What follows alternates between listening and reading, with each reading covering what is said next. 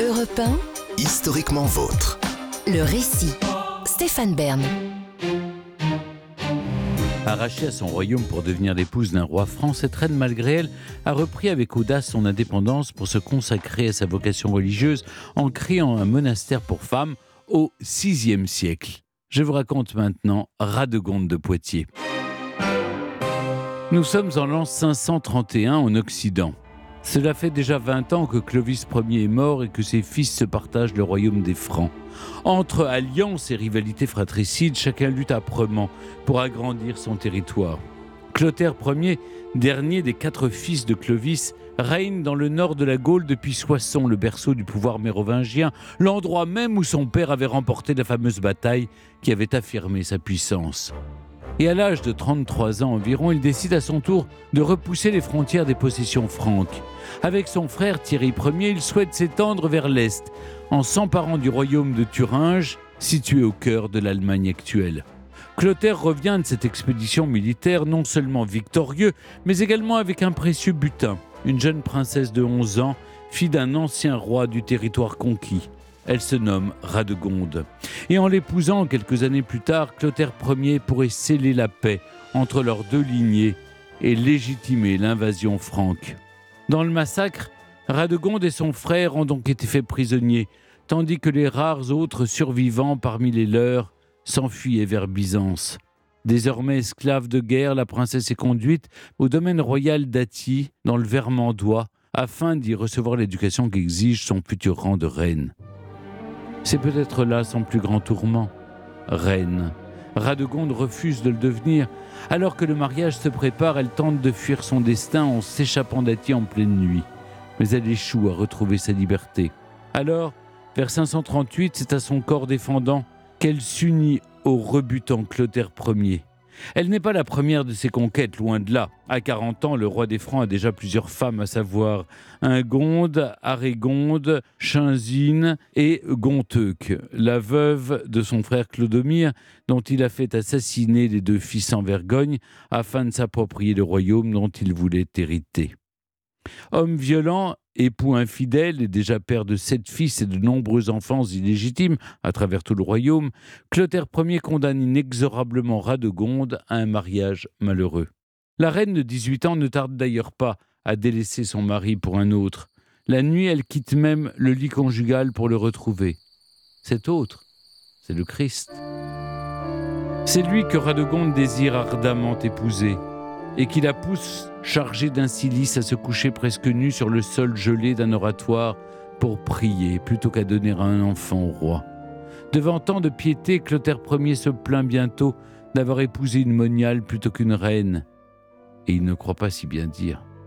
Trop occupé à se consacrer à Dieu, Radegonde ne partage pas plus les repas de son époux que sa couche. Elle dénigre la pompe royale, critique la cour, porte des vêtements austères et utilise son statut de souveraine pour donner aux pauvres.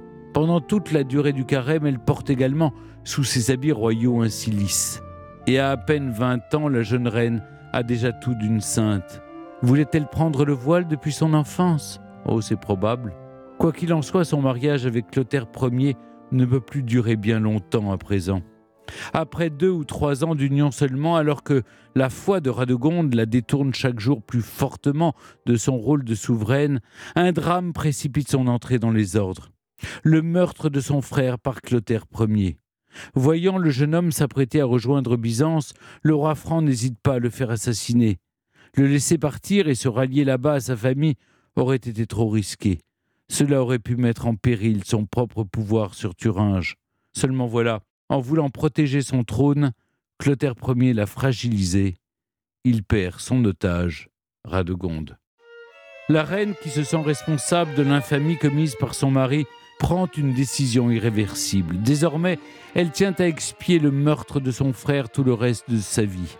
Les circonstances de la rupture de son mariage avec Clotaire sont peu détaillées par les trois biographes contemporains de Radegonde, Grégoire de Tours, Baudnivy et Venance Fortuna mais il semble avéré que la reine se soit éloignée de son époux et que, défiant toutes les lois de l'Église, elle ait convaincu la communauté des évêques de considérer son vœu de pénitence comme antérieur et supérieur à celui contraint de son mariage. Se rendant dans un premier temps à Noyon, Radegonde est d'abord consacrée diaconesse par l'évêque Médard. Une fonction ecclésiastique en théorie interdite aux femmes à l'époque et qui impose alors aux deux époux de renoncer au droit du mariage. L'annulation d'un mariage prononcé devant Dieu, exigeante elle-même d'être réparée par une pénitence de la part de Radegonde. Mais qu'importe, la future sainte est déterminée à vouer son existence au Seigneur. Pendant une année, ou peut-être même deux, elle se repent volontiers de ses fautes en jeûnant. Elle se prive notamment de fruits, de viande, de poissons et d'œufs, mais aussi en s'attachant des cercles de fer au cou et au bras pendant le carême, afin de se faire pardonner le meurtre de son frère. En parallèle, Radegonde poursuit évidemment son engagement auprès des pauvres et des malades. Quelque temps plus tard, malgré les tentatives de Clotaire Ier pour la ramener à lui, elle devient enfin moniale comme elle l'avait toujours souhaité. Retirée à Poitiers, où elle vit désormais libre, Radegonde y fonde ce qui deviendra l'abbaye Sainte-Croix entre 552 et 557, l'un des tout premiers monastères féminins. Elle l'intègre entre 32 et 36 ans, mais tout comme elle avait refusé de devenir reine, Radegonde de Poitiers refuse d'en devenir l'abbesse. Afin de pouvoir y entrer comme simple moniale, elle place à la tête de son monastère une certaine Agnès. Entre ses murs, fidèle à elle-même, l'ex-épouse de Clotaire Ier choisit quant à elle une vie d'austérité et de réclusion. Elle s'enferme dans sa cellule où elle réalise ses mortifications en se chargeant volontairement de chaînes qui rentrent dans sa chair. Elle se tient à l'écart du monde et des autres moniales, s'éloignant autant que possible de toute forme de richesse, bien que le monastère soit aussi le lieu d'enfermement forcé de nombreuses princesses franques, et qu'il se mêle donc à la sévérité insufflée dans l'abbaye par Radgonde une inévitable atmosphère mondaine. Le monastère, qui ne prend le nom de Sainte-Croix que vers 568, lorsque Radgonde de Poitiers obtient de l'empereur byzantin un précieux fragment de la croix, bénéficie ainsi d'une certaine influence dans le monde franc.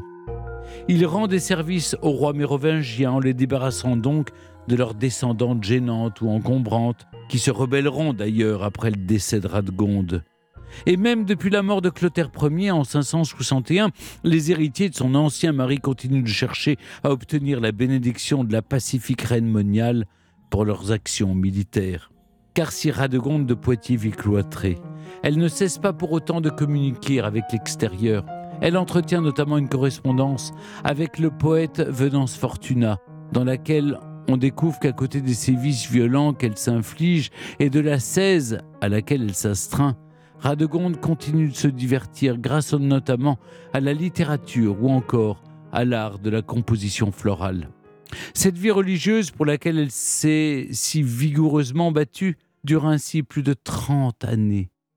Puis après sa mort, le 13 août 587, vers l'âge de 67 ans, Radegonde devient communément Radegonde de Poitiers, vénérée comme une sainte de son vivant.